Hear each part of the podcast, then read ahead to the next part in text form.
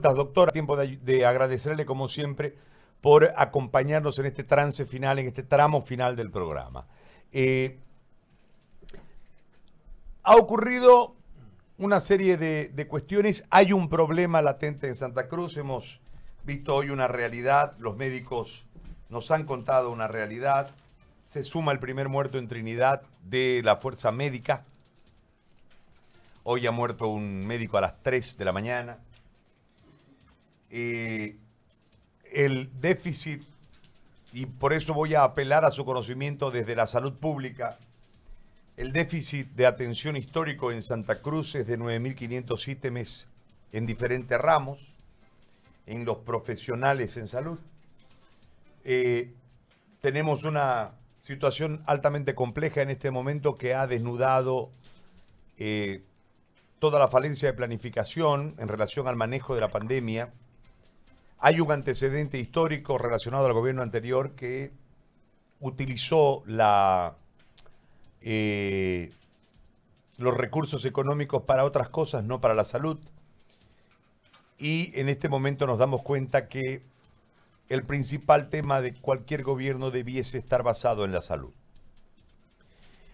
La priorización del gasto fue mal ejecutada la priorización del gasto en este momento también sigue siendo mal ejecutada, porque estamos hablando del tramo final de la, de la enfermedad y no estamos atendiendo la primera línea que es la etapa a la que usted ha hecho referencia desde el primer día, que si nosotros lo atacamos eh, al infectado desde el comienzo, tratándolo como una eh, como un resfrío, no tendremos necesidad de llegar a los otros niveles de la salud pública.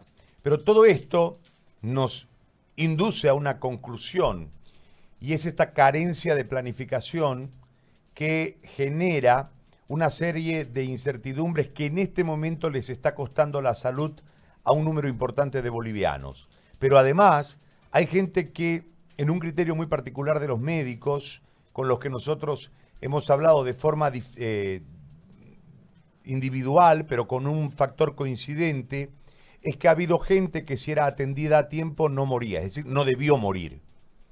¿No? Eh, lamentablemente producto de la, de la desatención en el inicio por un montón de factores, inclusive en el sistema privado, han derivado en fallecimientos. En todo este cuadro, yo lo introduzco, nosotros tenemos preguntas para hacerle, le vuelvo a repetir, pero desde este, desde este marco yo lo introduzco para empezar a escucharlo y seguramente vamos a ir preguntándole mientras usted vaya hablando, doctor, ¿cómo le va? Buen día. Muy buenas tardes, eh, José Gary, y como siempre estamos a disposición de poder ayudar a toda la población porque es la manera de llegar a todo el mundo y sobre todo salvar vidas, ¿no? Ahora ya no ya no nos queda en la cabeza el tema de no contagiarnos, sino en la en nuestra cabeza de decir, bueno, nos vamos a enfermar, pero no tenemos que morirnos no tenemos que complicarnos. Entonces es importante manejar una buena información para que la gente esté preparada a poder reconocer al, virus y sobre todo, eh, si se va a enfermar, que no se muera y no se complique, ¿no? Eh, lo más importante es eso, José Gary. Muy buenas tardes. Muy bien. Pregunten, muchachos. Dale. Eh, la primera consulta, doctor, tiene que ver sobre el cuidado con los niños eh, en caso de, que se presentase un caso asintomático en niños, ¿cuál eh, tendría que ser el cuidado en casa? En realidad los niños tienen una muy buena respuesta al COVID. Ustedes pueden ver ya sea en Bolivia, ya sea en el mundo o en Sudamérica. Brasil, que ahora tiene una tendencia muy exponencial en el tema de enfermos y con la letalidad casi que nos dobla a Bolivia, eh, podemos ver que los niños son los menos afectados, es decir, los niños tienen una buena respuesta inmunológica, si tienen una buena alimentación, una buena hidratación, las primeras 24 a 48 horas con antiinflamatorios pasan bien y no hay ninguna complicación. La complicación más preocupante en el tema de los niños es la enfermedad de Kawasaki, es decir, afectación de los vasos arteriales, ¿no? Y que es muy rara y generalmente también que los niños presentan erupciones, ¿no? Es decir, presentan eritemas que son las manchitas en la piel, ¿no? que eso nos llama la atención, si la persona puede detectar, eh, en Argentina sobre todo lo detectan en los casos pediátricos, cuando tienen erupciones, es decir, tienen las manchas en la piel, sobre todo en manos, y en algunos casos en la parte inferior de los muslos. Es variable esto justamente por la reacción inflamatoria que genera el virus. Entonces, los cuidados con los niños es tener un ambiente bien humidificado. Generalmente el baus de manzanilla también es muy bueno para las vías respiratorias porque los niños, sus vías respiratorias son menores que las nuestras, no tanto en el pulmón, tanto en, en los senos paranasales. Toda la vía respiratoria de los niños es mucho menor que los de los adultos y es por eso que se llegan a congestionar. Por eso una buena vaporización con manzanilla, tomando su vitamina C y una buena hidratación, los niños la pasan tranquilo el tema del COVID. El problema es eh, en la tercera edad, ¿no? Entonces, si es en la tercera edad, ahí tenemos que ver eh, en la casa las poblaciones riesgo, ¿no? Y evitar que el niño tenga mucho contacto con la tercera edad eh, cuando comienza con un resfrío, porque por ahí puede ser el COVID, ¿no? Ayer relatamos un caso de, una persona donde sus hijos fueron los que se enfermaron y después lo contagiaron a él. En los niños no lo sintieron mucho, pero él sí estaba con la pérdida del gusto, con la pérdida del olor, entonces ahí vemos que los niños responden mucho mejor al COVID, entonces tampoco hay que sacar esa psicosis de que mi hijo, mi hijo, mi hijo, no, no, no es solo el problema en el hijo, el hijo más bien responde muy bien y va a generar defensas y a la larga más bien va a estar protegido e inmunizado contra este virus. Doctor, hay mucha esperanza en la población en a la ivermectina, pero es importante saber eh, quiénes no podrían tomar ivermectina. ¿Nos puede decir? Hay diferentes, eh, hay diferentes contradicciones para la ivermectina, ¿no? Eh, como ser eh, sobre todo medicamentos que eh, generan la alteración iónica, porque la ivermectina lo que actúa es sobre los canales del cloro. Entonces, yo decirle las contraindicaciones en general para que la gente tome, es decir, en este sentido lo hemos dicho, la ivermectina solo puede ser consumido bajo el control del médico, porque tenemos que hacer varias asociaciones ver si es hipertenso, si está tomando bloqueadores de los canales del calcio, porque eso va a recordar también. Es lo tenemos que ver integralmente, ¿no? Entonces, por ejemplo, los antipilépticos es una de las cosas que no se puede mezclar con la ivermectina, porque muchos de ellos también generan, eh, tienen acción sobre la base celular. Entonces, la población lo que tiene que saber, y eso lo vuelvo a repetir, la ivermectina no es de uso libre, ni no se lo debe usar porque eh, tenemos eh, el conocimiento, tenemos el acceso, porque ahorita lo que hay es un acceso desmedido, de, se puede entre comillas, a la ivermectina, porque todo el mundo quiere tener una prevención. La ivermectina no previene, es más, en el protocolo que estamos utilizando nosotros con los pacientes de Trinidad, es decir, no se utiliza la ivermectina de primera opción. La ivermectina se utiliza cuando el paciente está en estadio 2, ¿no? Entonces, necesitamos para el uso de la ivermectina el criterio clínico y el criterio médico el criterio de un profesional para que se haga el, el, tratamiento con la ivermectina. Si la ivermectina es un medicamento muy noble porque no genera toxicidad a altas concentraciones, tiene mayor eh, absorción a nivel eh, eh, adiposo, a nivel de la grasa de nosotros, del tejido adiposo, entonces va a variar también si el, paciente es obeso o no es obeso porque tiene mayor temporalidad, es decir, se mantiene más tiempo la ivermectina en el cuerpo de una persona obesa. La ivermectina, como lo dijo el doctor Bacaríes, por ejemplo, en pacientes renales se lo puede utilizar porque no se metaboliza por el riñón. Entonces, es decir, más tiene eh, cosas buenas que cosas malas la ivermectina, pero tenemos que saber manejarlo, sobre todo en los casos comórbidos. Cuando decimos comórbidos significa cuando tenemos más de una enfermedad. Persona que es hipertensa, persona que es diabética, persona que tiene eh, epilepsia. Es por eso hay personas que toman medicamentos de por vida. Entonces, en esas personas el análisis tiene que ser médico y el médico es el que tiene que ver si conviene porque en base a, qué medicamentos se está tomando, nosotros vamos a decir que se puede generar. Entonces, podemos decir que la ivermectina no, no, debería utilizarse a libre albedrío porque no es así, tiene que ser bajo criterio médico. Doctor, doctor, le hago una consulta relacionada a un tema que acaba usted de mencionar. Es decir, la ivermectina, la ivermectina no es la primera opción. Es decir, yo tomo antigripales, eh, antiinflamatorios, beta dúo, ¿no? Y después de eso, ivermectina. Ivermectina. Sí, sí. Ahora explíquemelo, por favor, desde, el, desde el punto de vista que hace una cosa, que hace la otra, que hace la otra. ante el primer síntoma o ante los primeros síntomas, lo que ustedes denominan el estadio 1. Claro que sí.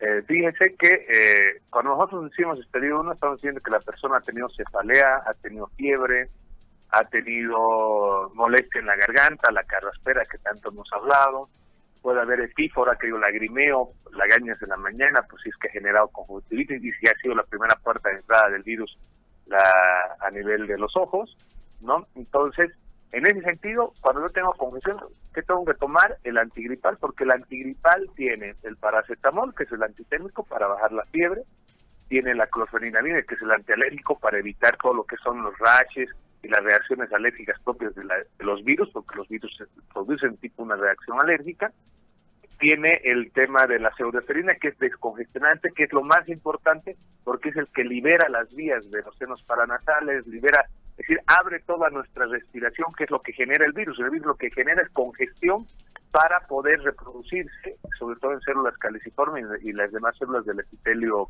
de la mucosa de nuestra respiración. Entonces, el antigripal va a estar ahí. Como el virus puede producir una inflamación muy aguda, muy fuerte, porque es lo que produce, utilizamos el antiinflamatorio que puede ser el diclofenaco, puede ser el ibuprofeno. Es más, antes estaba proscrito el ibuprofeno, pero se ha demostrado en estudios que sirve el ibuprofeno. Es más, en el, en el, en el interior se puede ver que hay un estudio, están haciendo un ensayo clínico con vaporizaciones con ibuprofeno y responden muy bien los pacientes.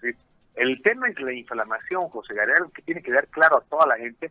La inflamación que produce el virus es muy importante entonces, hasta ahí yo lo puedo contener con antiinflamatorios si lo detecto oportunamente. Si ya presento eh, temas como la anosmia, la pérdida del olor, no huelo, el vinagre, no huelo la comida que voy a almorzar, no huelo, y no tengo sabor, es decir, como y no le siento, no le tengo el apetito, porque además te genera dinamia, pero no le siento porque no, no hay sabor. Entonces, como no hay sabor, entonces eh, ahí yo ya digo, está inflamando eh, y yo voy con corticoide de Mi persona va, estamos anotando, estamos coordinando además con la con un docente de Gabriel René Moreno, porque ellos realizaron una investigación justo con el doctor Bacadíes, para todos los casos, para detección se está generando una investigación a nivel Bolivia para determinar cuáles son las bondades o o los problemas que generan algunos medicamentos, porque esto, como decimos, es un virus nuevo y estamos aprendiendo a andar. Entonces, hasta ahí vamos con el corticoide de depósito. Si yo lo veo al paciente en estadio 2, cuando ya tiene tos, eh, inspira... Ahí, quedemos, ahí quedemos. ¿Qué es un corticoide de depósito en nombre comercial? El corticoide de depósito significa que el corticoide se va a quedar casi por 28 días en el, en el cuerpo y va a hacer... Eh, va a hacer pulsaciones, va de a poquito va a ir. ¿Qué receta usted? ¿Qué receta usted ahí? ¿Qué, para que yo vaya a la farmacia. ¿Qué, qué receta? betametasona acetato y el betametasona fosfato es lo que receto. ¿no? Pero eso es manejo médico. El médico tiene que ver si está esa inflamación y qué lo va a utilizar. Claro, nosotros tenemos, que, nosotros tenemos que entender lo siguiente, nosotros digo ciudadanos. En el momento que nosotros hagamos un síntoma de los que ha mencionado el doctor, nosotros llamamos a nuestro médico. Pero el tratamiento tendrá que venir con antigripal, con antiinflamatorio, que puede ser un ibuprofeno. Antigripal el que usted quiera, ah, LH, Vitagrip, el que le dé la gana. ¿No? Cualquier antiinflamatorio o cualquier eh, antigripal. Perfecto. No, yo generalmente utilizo el Resprianex, que es un buen eh, anti... O utilizo el Vitagrip caliente. Son cosas que la gente está acostumbrada a tomar y no y es muy bueno. Claro, en, en ese marco si yo tengo, sigo teniendo complicaciones con el tema de los síntomas, ahí usted me receta un corticoide que es un betadúo, ¿no? Nombre comercial para ir a la farmacia compra un betadúo, ¿no es? Me inyecto. Sí, hay el cronocorteroide, que es decir, porque hay varias empresas que producen el producto. Betametasona acetato, betametasona fosfato es la ampolla. Generalmente se lo utiliza para los prematuros, para la maduración fetal, es decir, para madurar los pulmones de los prematuros.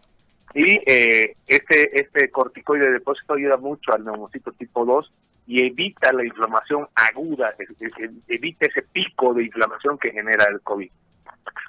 Ahora, después de esto, ahí viene ya eh, la discusión. La, ¿Qué se llama el, medicamento que me olvido siempre? Ivermectina. Ivermectina. La ivermectina, ¿sí? Sí, sí. Es decir, cuando yo estoy, no logré zafar en el estadio 1 mermar mis síntomas y tengo no tengo una mejoría, ahí entra la ivermectina. ¿Estoy bien yo en lo que le he entendido o no? Sí, sí. A ver, ahora desarrollenos qué es lo que, qué es lo que ¿Qué es lo que, sucede. lo- qué es lo que sucede en el estadio 2, José? En el estadio 2 significa que el virus no ha sido contenido y nuestro cuerpo está reaccionando muy fuerte, es decir, nuestro factor del complemento activado junto con la inmunoglobulina M ha hecho que haya una reacción muy fuerte en nuestro cuerpo. Al haber una reacción muy fuerte en nuestro cuerpo, ¿qué sucedió? ¿Cómo me doy cuenta sintomatológicamente?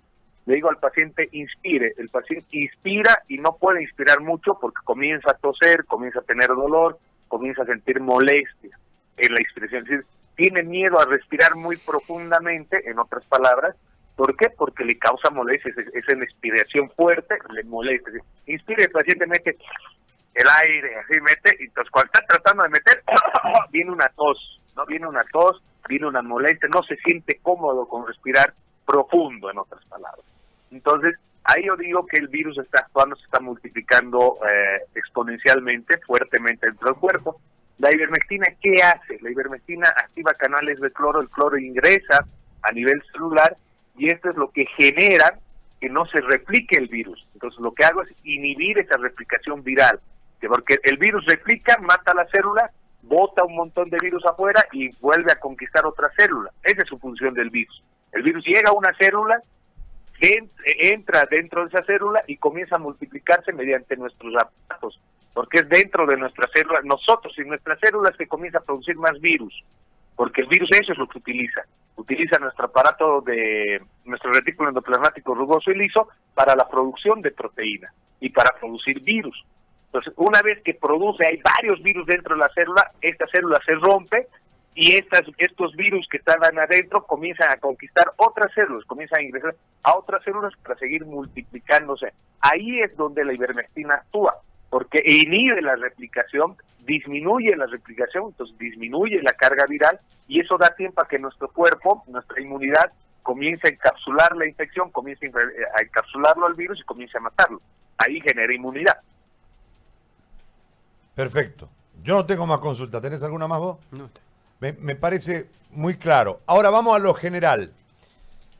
Solamente para punto uno. Yo siento un síntoma. Tengo fiebre, me duele la cabeza. Perdí el olfato. Tengo tos, perdí el- lo que sea. Yo siento uno de los síntomas, yo llamo a mi médico. Pero Sí. tengo que hacer todo este, todo este periplo, digamos, de medicamento antigripal, antiinflamatorio, beta-dúo y recién la ivermectina.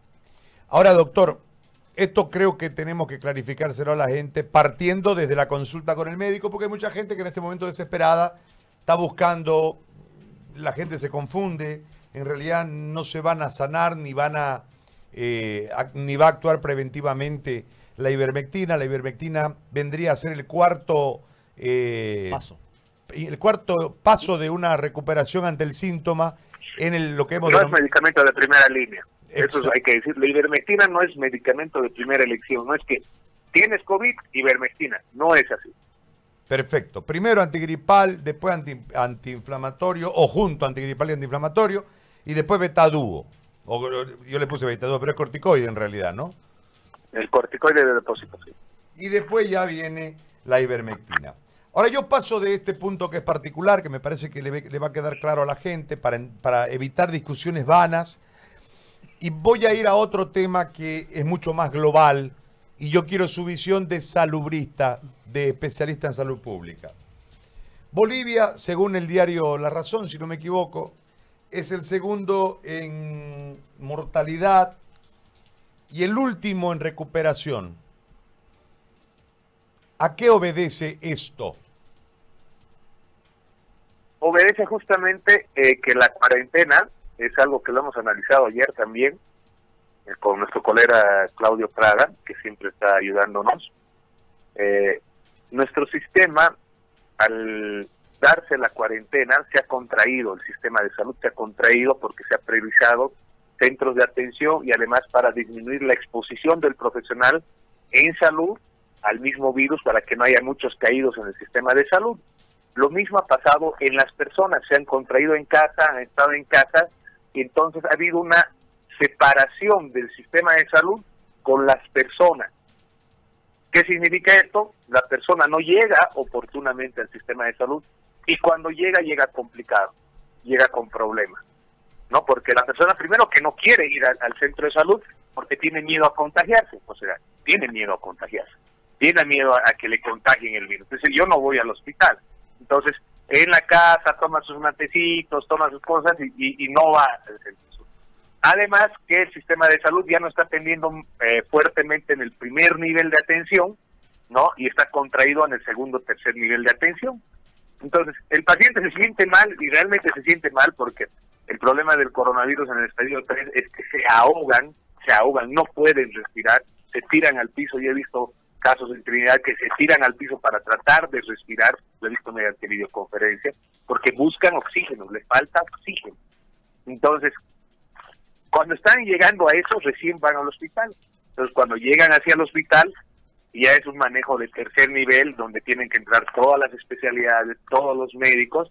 Entonces ya llegan complicados, imagínense, son, eh, eh, el médico hace el manejo de emergencia, hasta lo llevan hasta el respirador y lo llevan a, todos los manejos que debe hacerse, pero el paciente ya llegó complicado.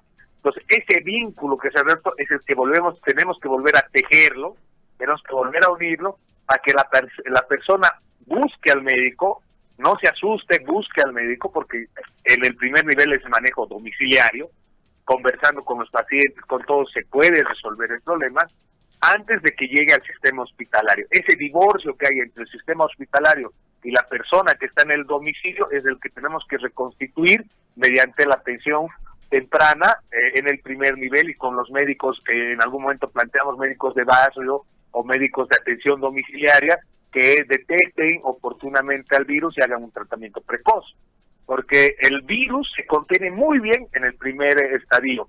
Hasta el estadio 2A la se contiene muy bien al virus. Del 2B para adelante no se contiene bien, hay mucha inflamación, hay mucho manejo. Y hay hasta estudios que dicen que por entubarlo al paciente, el paciente fallece más, ¿no? Es decir, está expuesto a otras a otros problemas más, que le añaden más problemas. Entonces hay estudios que están haciendo justamente para determinar el eh, tratar de evitar llegar al tubo, ¿no? Perfecto. Doctor, como siempre usted, muy bien, creo que nos queda claro todo lo que nos ha explicado. Le agradezco muchísimo eh, la diferencia. sí, sí, sí, métale bala. Vemos, vemos que en Santa Cruz estamos incrementando, estamos con 1.925 casos, ¿no? Eh, la recuperación que usted dice llama la atención porque no tenemos muchos pacientes recuperados. Eso significa que el periodo de estadio en hospital, en aislamiento del paciente está incrementado por varios factores.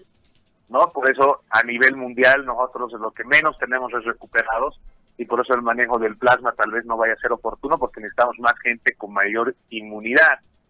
Al ser una zona roja Santa Cruz, fíjese lo que pasó en Trinidad. En Trinidad tenemos la segunda mortalidad del país, ¿no? Y Trinidad ahorita están trabajando en zona muy roja epicéntrica. Tenemos que trabajar con ver protocolos de atención en gente hacinada. Me preocupa eh, eh, ver la prensa, porque también estamos haciendo la prensa de Santa Cruz. Vemos que hay cuatro reos en Santa Cruz que supuestamente tenían COVID, que eh, y, es supuestamente un cuarto fallecido. No sé si será verdad eso.